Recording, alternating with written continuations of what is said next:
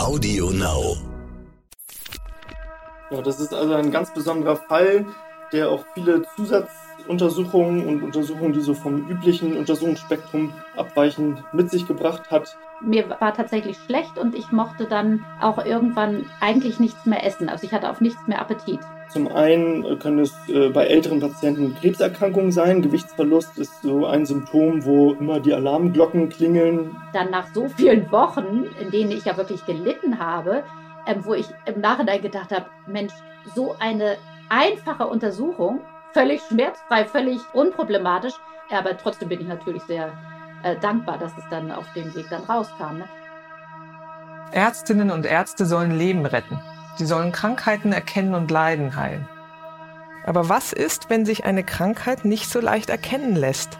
Was, wenn rätselhafte Beschwerden es den Medizinern schwer machen, die Ursache einer Erkrankung zu finden? Dann kann man nur hoffen, dass man einen Arzt an seiner Seite hat, der dranbleibt, der nicht nachlässt, bis er sie endlich gefunden hat. Die Diagnose, der Stern-Podcast. Ich bin Annika Geisler, Ärztin und Redakteurin und beim Stern für die Rubrik Die Diagnose verantwortlich. Hier erzählen Mediziner von ihren ungewöhnlichsten Fällen. Dr. Philipp Arning ist Internist. Sein Schwerpunkt ist die Gastroenterologie, also das Fachgebiet der Magen-Darm-Erkrankungen. Er arbeitet als Oberarzt an der Imland-Klinik in Rendsburg in Schleswig-Holstein. Davor war er in einer Gemeinschaftspraxis tätig und an einer Uniklinik. Er erzählt von einem Fall, der sowohl seine Kollegen in der Praxis sehr intensiv beschäftigt hat, als auch die Ärzte in der Klinik. Ja, das ist also ein ganz besonderer Fall, der auch viele Zusatzuntersuchungen und Untersuchungen, die so vom üblichen Untersuchungsspektrum abweichen, mit sich gebracht hat. Die Patientin ähm, stellt sich anfangs vor, also wurde eigentlich vom Frauenarzt erst zu uns zugewiesen wegen einer Fehlgeburt und einer anhaltenden Übelkeit. Das waren so die Hauptbeschwerden, die dann vom Gastroenterologen weiter abgeklärt werden sollten. Die Patientin war damals Anfang 30, verheiratet, Mutter von zwei Kindern. Die Lehrerin für Deutsch als Fremdsprache erinnert sich an diese schwierige Zeit in ihrem Leben, weil niemand ihr sagen konnte, was sie so plagte. Ein Symptom war Übelkeit. Ich hatte in der Zeit eine Fehlgeburt und musste deswegen natürlich auch ins Krankenhaus. Das war relativ am Anfang der Schwangerschaft, die Fehlgeburt. Ich glaube in der achten oder neunten Woche. Da ist einem ja sowieso schon ansatzweise schlecht. Also deswegen ist mir das gar nicht so als irgendwas Besonderes in dem Sinne aufgefallen. Aber dann war leider eben die Fehlgeburt und ich kam ins Krankenhaus und ja, und nach dieser Operation da im Krankenhaus äh, wäre ja das Normale gewesen, dass jetzt dann irgendwann, wenn die Hormone sich wieder eingependelt haben, dass mir dann nicht mehr schlecht gewesen wäre. Aber die Übelkeit ließ eben gar nicht nach. Mhm. Und bei der Übelkeit war Ihnen da immer kodderig im Bauch oder mussten Sie sich richtig übergeben? Wie hat sich das da geäußert? Also übergeben habe ich nicht, nicht. Aber, aber ähm, mir war eben so, wie am Anfang einer Schwangerschaft einem einfach oft übel ist. Ähm, mir war tatsächlich schlecht und ich mochte dann auch irgendwann eigentlich nichts mehr essen. Also ich hatte auf nichts mehr Appetit. Also das kam noch so dazu. Der Geschmack hat sich auch geändert. Aber es war eben eigentlich alles so, wie es eben ab Anfang einer Schwangerschaft eben relativ normal ist. Also ich hatte davor schon zwei gesunde Kinder bekommen und ich kannte das Gefühl. Also es war da eigentlich ganz ähnlich wie, wie am Anfang einer Schwangerschaft, die mhm. Übelkeit. Gut, aber schwanger waren Sie ja nicht. Wie lang zog sich das hin? Was haben Sie gemacht? Ich sollte dann nochmal zu meinem normalen ähm, Gynäkologen gehen und der sagte dann, ah, das ist jetzt ein bisschen merkwürdig, dass sie so lange noch diese Übelkeit danach verspüren. Also, dass man jetzt äh, psychisch, dass es einem nicht gut geht, das ist ja eine andere Geschichte. Aber er merkte eben, dass mir wirklich weiterhin noch schlecht war. Und er sagte, manchmal wird eben bei so einer Ausschabung dann auch irgendwas übersehen oder sowas. Und ich sollte nochmal in die Frauenklinik dann fahren. Also in der ich da auch ähm, operiert worden war da haben die mich dann erstmal nochmal durchgecheckt tatsächlich und und haben dann aber natürlich auch nichts mehr gefunden und dann wurde mir nochmal Blut abgenommen. Dann haben sie gesagt, ich solle mal noch eine Weile abwarten. Die Mediziner in der Klinik und später dann auch die Ärzte in der Praxis stellten die junge Frau weiter auf den Kopf. Erstmal haben wir die Anamnese erhoben, das, was immer am Anfang steht. Da berichtet sie so noch, dass die Haare auch ausgefallen sind, dass der Geschmack im Mund komisch war. Sie sagte, irgendwas stimmt nicht. Wegen der Bauchschmerzen hatte sie selber auch an eine Blinddarmentzündung gedacht, ähm, wo es laborchemisch erstmal keinen Anhalt für gab. Also wir haben natürlich als erstes ähm, nach der Anamnese die körperliche Untersuchung durchgeführt. Da gab es so keine wegweisenden Befunde, außer so die Schmerzen im Bereich des Bauches. Und dann ähm, wurde in der Praxis als nächstes eine Blutuntersuchung veranlasst. Kamen da Besonderheiten raus? Viele Werte waren normwertig, aber es gab Auffälligkeiten, und zwar eine Blutarmut fiel auf. Die Anzahl der roten Blutkörperchen war vermindert und auch unter Mikroskop die Größe der Blutkörperchen war verändert. Die waren zu klein. Zusätzlich fiel auf, dass die Leberwerte, die sogenannten Transaminasen, leicht erhöht waren. Zu wenig rote Blutkörperchen, erhöhte Leberwerte, da haben Sie wahrscheinlich ja auch schon ein paar Sachen im Kopf, was es sein könnte. Ja, die Leberentzündung macht typischerweise keine Beschwerden. Man sagt, der Schmerz der Leber ist die Müdigkeit, das hätte schon wieder gepasst. Die Blutarmut bei jungen Frauen ist gar nicht so selten, häufig auch über eine verstärkte Regelblutung erklärbar. Aber das war jetzt erstmal so der, der erste Auflegewert, ähm, der natürlich Anlass gibt auch zur weiterführenden Diagnostik. Was wurde denn diagnostisch mit ihr alles unternommen? Wir haben ähm, nach Blutungen erstmal gefragt, Regelblutungen, sodass ähm, ja, die gynäkologische Vorstellung ja ohnehin schon erfolgte. Ähm, eine Ultraschalluntersuchung haben wir durchgeführt. Da zeigten sich auch Auffälligkeiten. Die Milz, unser Abwehrorgan, ähm, war etwas vergrößert. Und sonst ähm, gab es aber im Ultraschall keine Auffälligkeiten wegen der zunehmenden Bauchkrämpfe, die sie angegeben hatte. Haben wir noch eine Magenspiegelung veranlasst und da fiel eine leichte Magenschleimhautentzündung auf. Wenn man sie das so aufzählen hört, kriegt man den Eindruck, Kleinigkeiten oder Besonderheiten fallen auf, aber nicht so richtig was Großes, wo man sagt, ah, da könnte es herkommen. Das sind ähm, Erkrankungen, die man erstmal so nicht unter einen Hut bekommt. Da stimme ich Ihnen vollkommen zu. Aus den Bausteinen ist es noch nicht möglich, eine Erkrankung dann zu konstruieren, wo die Krankheiten so in Verbindung zu bringen sind. Mögliche Diagnosen hat er natürlich dennoch im Kopf. Zum einen können es äh, bei älteren Patienten Krebserkrankungen sein. Gewichtsverlust ist so ein Symptom, wo immer die Alarmglocken klingeln, begleitend, wenn dann noch ähm, auch Fieber und auch Nachtschweiß besteht. Das war bei der Patientin nicht der Fall. Sie war zu dem Zeitpunkt 34 Jahre alt.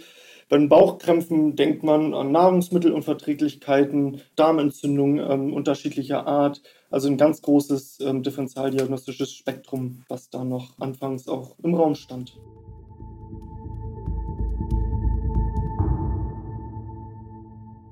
Die Tage vergingen. Bei der Übelkeit, Appetitlosigkeit, den leichten Bauchschmerzen blieb es aber nicht. Bauchschmerzen habe ich dann noch dazu bekommen. Dann habe ich das vor Schmerzen irgendwann tatsächlich nicht mehr ausgehalten und dann hat mein Mann gesagt, so wir, wir fahren jetzt in die Notaufnahme ins Krankenhaus. Vielleicht ist es ja doch Blinddarm, also was ganz anderes jetzt irgendwie. Also da sollten die vielleicht mal gucken irgendwie, weil ich es eben auch tatsächlich nicht mehr ausgehalten habe. Und dann sind wir eben an die Notaufnahme und ähm, ich habe denen das geschildert, dass ich auch diese Fehlgeburt gehabt habe, dass das aber eigentlich jetzt alles ja schon die Operation schon war und so weiter und ähm, dass ich jetzt diese wahnsinnigen Schmerzen habe und das vor Schmerzen nicht mehr zu Hause aushalte, dass mir das auch unheimlich ist und Übelkeit sowieso, aber aber da standen dann auch diese Schmerzen im Vordergrund. Ne? Und was haben die mit Ihnen gemacht? Die haben dann eben auch nochmal Blut abgenommen und haben mich da vor Ort dann auch nochmal in die Frauenklinik transportiert. Da wurde dann nochmal mir Blut abgenommen, ob da noch von der Schwangerschaft irgendwie ein erhöhter Wert ist, aber war dann, glaube ich, nicht mehr. Also das konnte es also nicht sein und Ultraschall hat auch nichts ähm, gezeigt, dass da irgendwie bei der Operation jetzt was geblieben ist oder sowas diese Schmerzen bereiten könnte. Blinddarm wurde dann auch ausgeschlossen. Also das hätten die ja dann auch am Blut sehen müssen. Und blieben Sie dann in der Klinik oder gingen Sie heim? Weil eben diese Schmerzen so unerträglich waren, haben die mich dann tatsächlich dann stationär aufgenommen.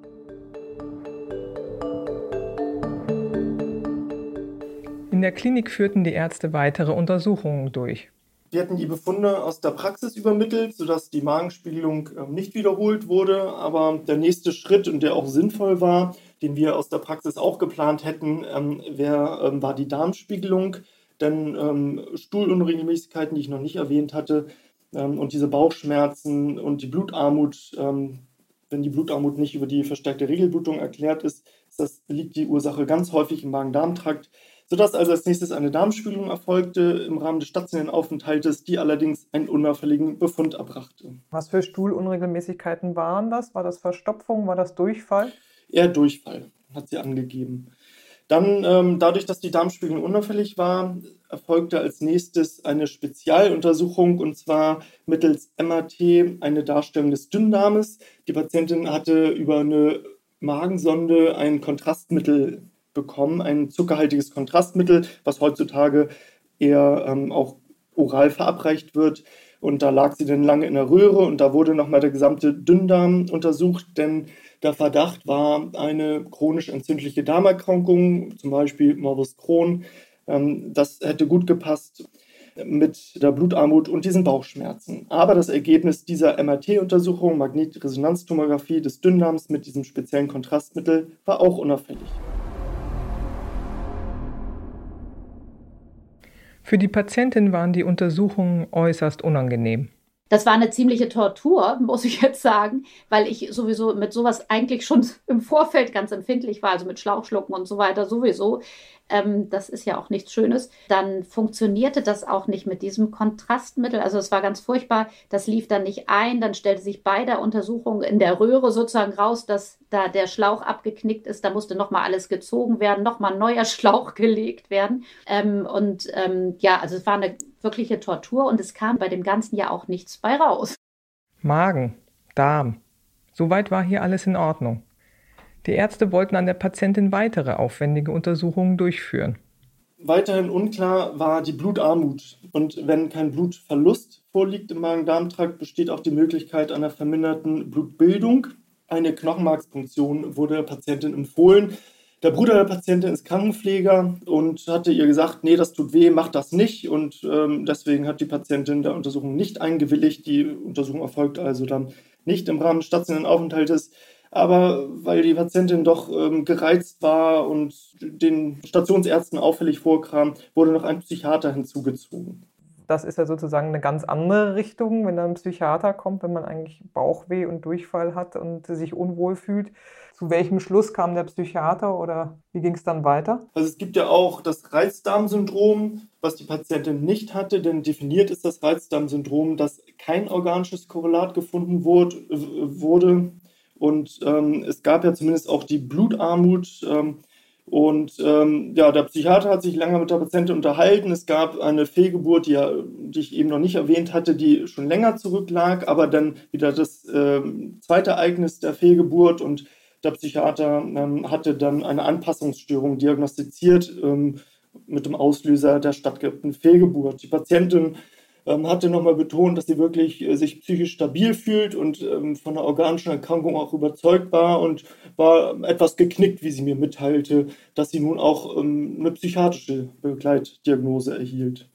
Ich kann es auch nicht hundertprozentig den Ärzten verdenken, aber es war natürlich trotzdem irgendwo für mich jetzt verheerend. Mir wurde dann irgendwann bei dieser Arztvisite morgens, wurde mir dann gesagt, so, wir finden definitiv nichts. Eigentlich in unseren Augen haben sie nichts. Wir wissen aber nicht, was mit ihnen los ist. Wir würden jetzt vorschlagen, dass da mal ein Psychiater oder eine Psychiaterin sie befragt oder untersucht, ob es vielleicht doch noch irgendwie mit dieser Fehlgeburt zu tun hat, dass sie vielleicht sich da irgendwie emotional so reingesteigert haben oder also sie haben das durchaus gefühlvoll gesagt, aber ich habe mich sowieso so furchtbar schlecht gefühlt und dann noch obendrauf zu hören, so ich bin jetzt so ein bisschen schon abgestempelt als psychisch krank, weil man eben nichts fand. Das war für mich in der Situation was ganz furchtbar. Ich habe das auch eigentlich abgelehnt. Ich habe gesagt, ich möchte das nicht, ich, ich brauche das nicht. Und das war mir in der Zeit, in dem Moment auch eine sehr große Hilfe. und zwar hat mich eine Freundin besucht. Und diese Freundin hatte im gleichen Krankenhaus bis ein paar Monate vorher, hatte diese Freundin als Ärztin, hatte sie auf die, genau auf der Station gearbeitet. Die kannte also die ganzen Ärzte dort. Und die hat mich eben besucht und die, die war so lieb und hilfsbereit und so weiter. Und die kannte mich ja auch. Also die kannte mich bestens. Und ich habe zu der gesagt, kannst du vielleicht mit deinen ehemaligen Kollegen reden und ihnen sagen, weil ich schon so verzweifelt war, dass, dass mir keiner glaubte, dass ich irgendwas haben muss, dass ich mit dieser Fehlgeburt gut klarkomme, das, das ist für mich abgeschlossen, ein abgeschlossenes Kapitel. Es muss irgendwas anderes sein. Ich muss irgendwas anderes haben. Und kannst du mit denen einfach einmal sprechen, weil du kennst mich, du weißt, dass ich psychisch ähm, stabil bin, also dass ich das immer schon war und auch geblieben bin. Und vielleicht glauben sie dir und gucken dann doch noch mal in irgendeine andere Richtung. Und dann hat sie das tatsächlich getan. Ich weiß nicht, ob das vielleicht dann letztendlich bei denen auch, das war, glaube ich, ziemlich zum Schluss, weil ich da schon in einem Zustand war, also dass ich mich schon gar nicht mehr alleine waschen konnte, zum Beispiel. Also da hat diese Freundin hat mich dann auch gewaschen und so, weil das es ging alles gar nicht mehr. Und sie hat mit denen gesprochen. Ich weiß nicht, ob dann doch noch mal irgendjemand dann von den Ärzten gedacht hat, na, vielleicht ist da tatsächlich doch noch was anderes. Aber die Psychiaterin wurde mir dann trotzdem geschickt. Also das habe ich dann auch mitgemacht und die äh, drang dann eben auch so in mich. Die hat das auch sehr gut und geschickt gemacht und so weiter. Aber ich merkte eben, dass die auch darauf aus waren, natürlich herauszufinden, ob es mir irgendwie psychisch einfach zu schlecht geht oder sowas. Und ich sagte, nein, ich möchte einfach nur wieder ein normales Leben führen. Ich möchte diese Übelkeit loswerden und die Schmerzen. Ohne eine für sie zufriedenstellende Diagnose wurde sie schließlich nach Hause geschickt. Die Patientin wurde daraufhin entlassen. Die Untersuchungen waren zunächst abgeschlossen. Die Entlastdiagnose war protrahierter, also verlängerter Infekt mit Leberbeteiligung und Anpassungsstörung nach Fehlgeburt. So stand das dann in einem Brief.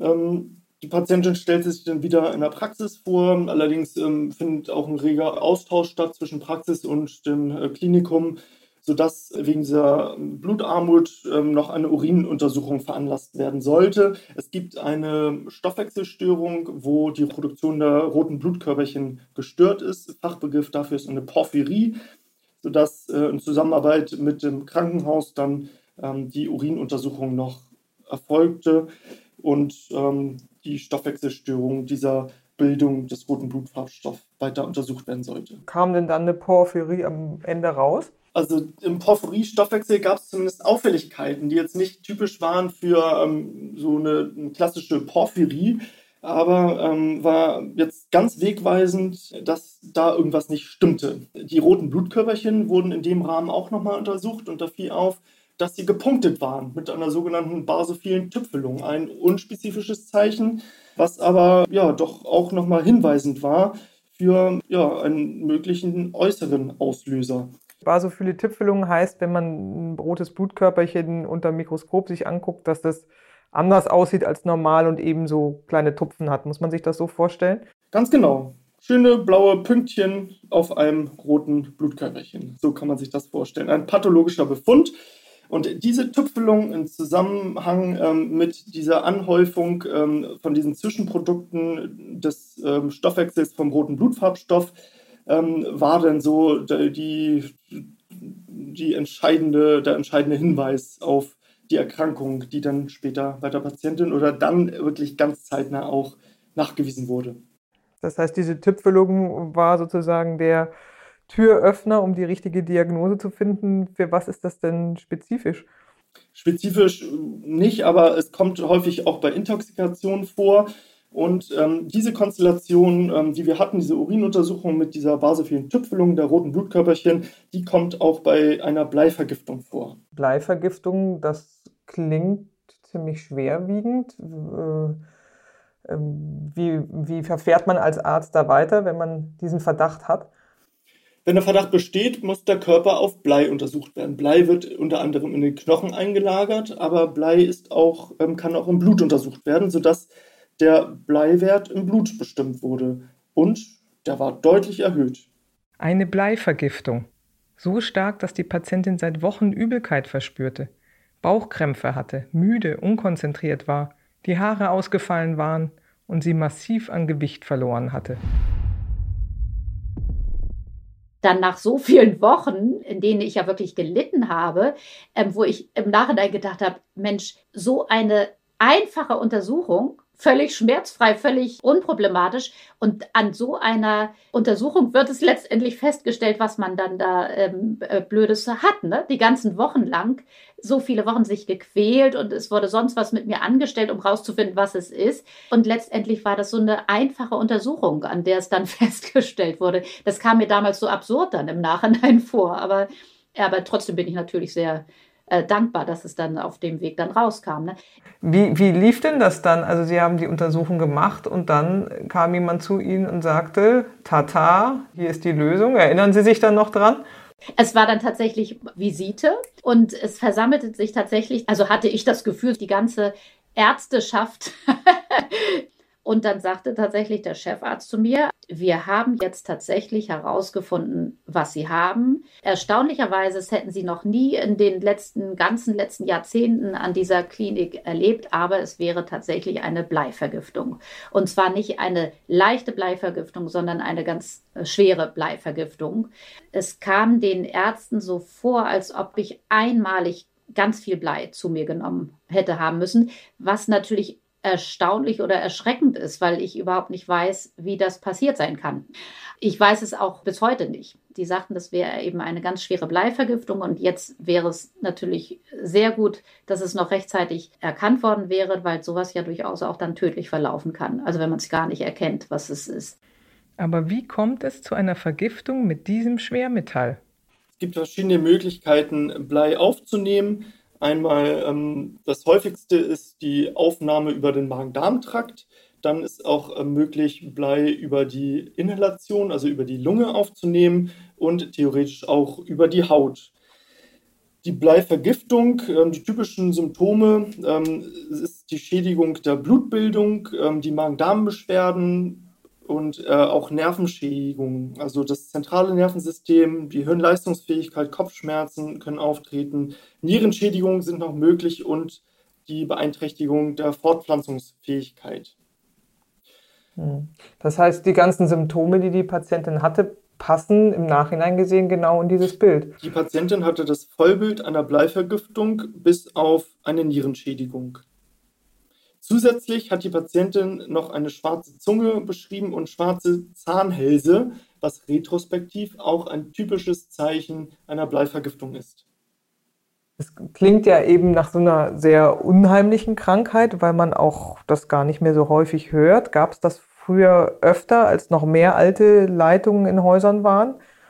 Das ist völlig richtig. Und zum Glück nimmt die Häufigkeit der Bleivergiftung ab. Wenn man so in der Literatur nachliest, wird die Häufigkeit in einer Bevölkerung, also die Prävalenz, mit so 1 bis 9 pro 100.000 angegeben, vielleicht sogar weniger. Früher war das häufiger. Es gibt Theorien, dass der Untergang des Römischen Reiches die Ursache ähm, in, in der Bleivergiftung von den Römern hatte. Das wurde jetzt wohl durch einige Historiker widerlegt, aber ähm, sicherlich spielte die Bleivergiftung damals eine Rolle. Die Römer haben viel aus bleibeschichteten Trinkgefäßen ähm, auch getrunken und ähm, hatten auch viele ähm, bleihaltige Wasserrohre. Es gibt auch ganz prominente Beispiele. Ähm, ein ähm, deutscher Maler, ähm, der August Hake, ähm, ist wohl an einer Bleivergiftung gestorben. Ihm ist bekannt, dass er ähm, sieben Jahre lang mit Bleiweiß als Weißpigment gearbeitet hatte. Auch Ludwig von Beethoven sollte ähm, mit, äh, der hatte wohl Bauchwasser und mit bleihaltigen Nadeln ähm, dann ähm, therapiert worden. Also Bauchwasser ist abgelassen worden und auch da gibt es die Spekulation, dass er als ganz prominentes Beispiel auch an einer Bleivergiftung gestorben ist, zumindest, dass die Bleivergiftung in seinem ähm, Krankheitsverlauf eine Rolle spielte. Ähm, insgesamt ähm, wird also die Bleivergiftung, Bleiexposition immer geringer. Es ist, äh, also sind einmal die Wasserleitungen, sind bleihaltige Farben, sind auch Geschosse oder Projektile, auch Angelgewichte, in denen Blei verbaut ist, die ja durch Unfälle auch mal der, unter der Haut landen können, darüber aufgenommen werden, in der Batterieherstellung oder auch Entsorgung. Wie behandelt man das denn? Die Behandlung ist medikamentös. Also das Allerwichtigste bei Vergiftung ist immer die Ursache auszuschalten. Und dann äh, gibt es die sogenannte kausale Therapie, dass ähm, mit Medikamenten das Blei dem Körper entzogen wird. Und ähm, die, der Oberbegriff dieser Therapie ähm, ist äh, eine Chelattherapie, dass also man chemische Verbindungen verabreicht in Tablettenform, die das Blei binden und ähm, dann aus dem Körper auch entfernen. Wie lange muss man das nehmen? Richtet sich ähm, nach dem Bleispiegel. Wir haben das ähm, einige Wochen lang ähm, durchgeführt, diese Therapie. Zwischendurch hat die Patientin als Nebenwirkung aber auch ähm, Brustschmerzen, Herzstolpern, ähm, sodass äh, man schon auch bedenken muss, dass die Medikamente auch Nebenwirkungen haben können, wie ja eigentlich alle Medikamente. Und wie lange hat es dann gedauert, bis es der Patientin besser gegangen ist? Die Patientin hat relativ schnell innerhalb von wenigen Tagen eine Besserung verspürt. Vielleicht spielte auch die Erleichterung eine Rolle, aber auch ähm, körperlich ähm, sagte sie, dass es nicht lange gedauert hat, eine Frage von wenigen Tagen war, dass es ihr schon wieder besser ging. Was ist denn so das Fazit, was Sie mitnehmen aus dieser Fallgeschichte oder was vergessen Sie nicht mehr? In der Medizin hört man sehr häufig den Spruch, häufig ist es häufig, selten ist es selten. Oder wenn man das anders ausdrücken möchte, wenn man Hufgetrampel hört, sind es wahrscheinlich Pferde, keine Zebras. Aber man darf eben nicht vergessen, dass es auch bei uns mal Zebras gibt, sei es, dass sie aus dem Zoo oder aus dem Zirkus ausgebrochen sind. Also das ist eben wichtig, dass trotz der hohen Arbeitsverdichtung immer noch genug Zeit bleibt zum Nachdenken. Und gerade wenn die Patienten glaubhafte körperliche Beschwerden haben und auch organische Veränderungen nachgewiesen sind, dass man da nicht aufgibt und ähm, akribisch weiter forscht, um auch mal seltene Erkrankungen ähm, zu diagnostizieren. Ich möchte einmal ähm, an der Stelle hinweisen auch auf die ähm, neu jetzt entstandenen Institute für seltene Erkrankungen. Es gibt Erkrankungen, die fallen einfach ein bisschen durchs Raster. Es ist ja gewissermaßen menschlich, dass ähm, jeder Arzt auch so an die Krankheiten denkt, ähm, die er täglich behandelt. Zunehmende Spezialisierung ist wichtig. Generalisten werden ja insgesamt seltener. Und ähm, so Stoffwechselerkrankungen, Intoxikationen sind eben Erkrankungen, an die man häufig nicht gleich denkt. Und wenn man nicht weiterkommt, ähm, hat man die Möglichkeit eben auch, sich an diese Institute zu wenden, die sich auf diese ganz seltenen Erkrankungen konzentriert haben, wenn man selber ähm, nicht die Möglichkeiten hat, das weiter abzuklären. Die gibt es äh, meist in größeren Städten und ich glaube, es gibt sogar eine Homepage, wo man in seiner Nähe gucken kann, ob es so ein Institut oder eine Klinik für seltene Erkrankungen gibt, richtig? Ja, eines der bekanntesten Institute ist in Marburg aber auch in Norddeutschland, zum Beispiel in Lübeck, gibt es ein so entsprechendes Institut. Dort wird auch häufig mit Datenbanken gearbeitet, ähm, wo man verschiedene Symptome und auch Befunde eingeben kann. Und da ist der Bogen wieder zum Tier gespannt. Eine Datenbank heißt Finding Zebra und dann werden die Patienten einbestellt und ganz sorgfältig untersucht. Zurück zur Patientin. Woher kam das Blei in ihrem Körper? Nur sie hatte Vergiftungserscheinungen, ihr Mann und ihre Kinder nicht. Es begann eine Spurensuche. Unsere Wasserleitung zu Hause haben wir natürlich als erstes untersuchen lassen, ähm, aber da war zum Glück nichts. Und ähm, das hätte natürlich auch irgendwie nicht gepasst, weil, ähm, weil ja wir also, weil ich, ich bin schon in diesem Haus geboren, sage ich jetzt mal so. Also ich bin hier schon groß geworden. Es war immer das gleiche Haus, immer die gleichen Wasserleitungen. Das wäre also erstaunlich gewesen. Wir sollten die natürlich trotzdem untersuchen lassen, aber das war auch völlig unauffällig. Die ganzen Haushaltsgeräte waren auch unauffällig.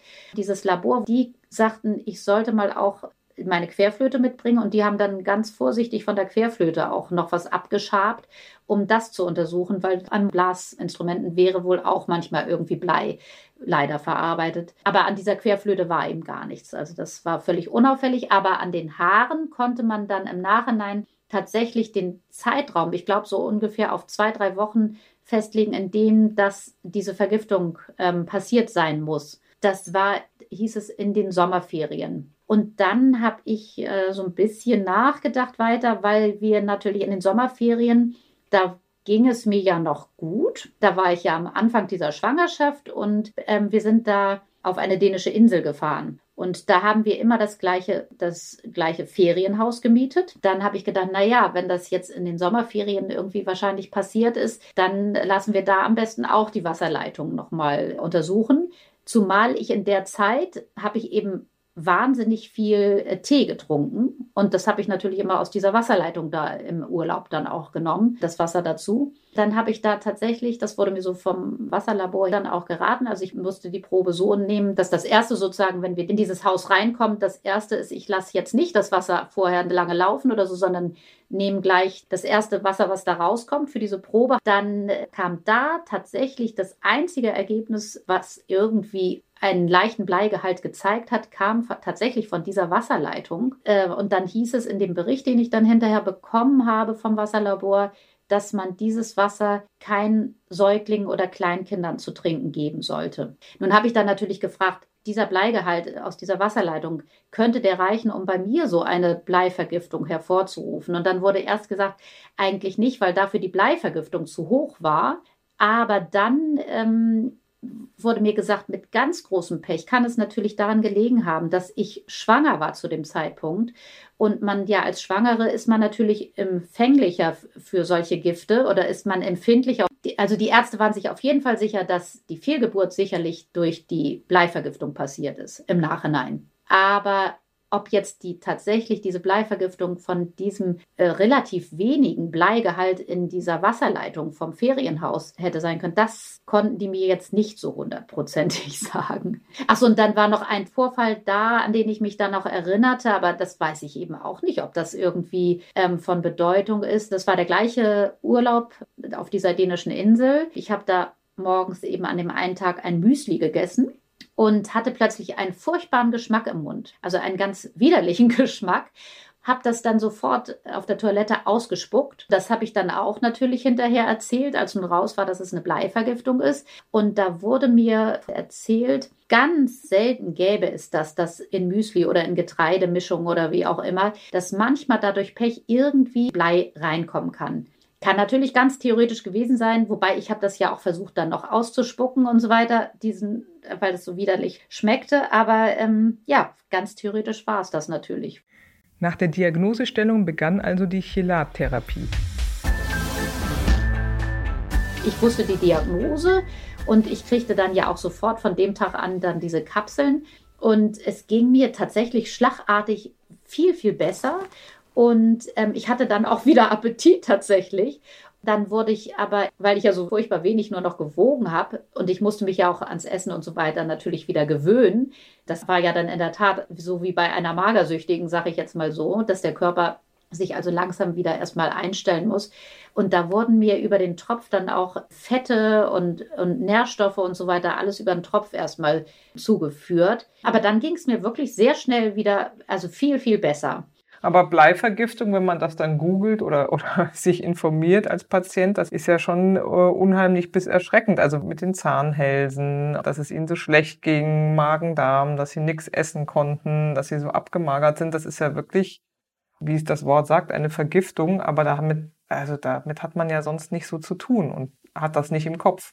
Genau, deswegen, also ich kann es auf der einen Seite diesen Ärzten gar nicht verdenken, dass sie da nicht drauf gekommen sind, weil das eben heutzutage ja wirklich auch sehr, sehr selten ist.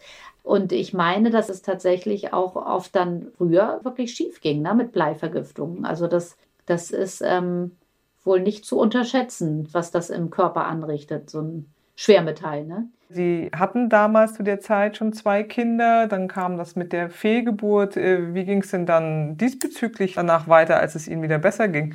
Genau, also dann habe ich zum Glück noch zwei gesunde Kinder bekommen. und also da, da war also, ich habe im Nachhinein tatsächlich jetzt gar keine Beschwerden mehr. Also ähm, und auch die Kinder sind kerngesund und so weiter. Also da wurde gar nichts mehr festgestellt. Das war die Diagnose. Ich bin Annika Geißler. Bleiben Sie gesund. Bis zum nächsten Mal. Die Diagnose. Der Stern-Podcast. Alle zwei Wochen neu auf AudioNow und stern.de. AudioNow.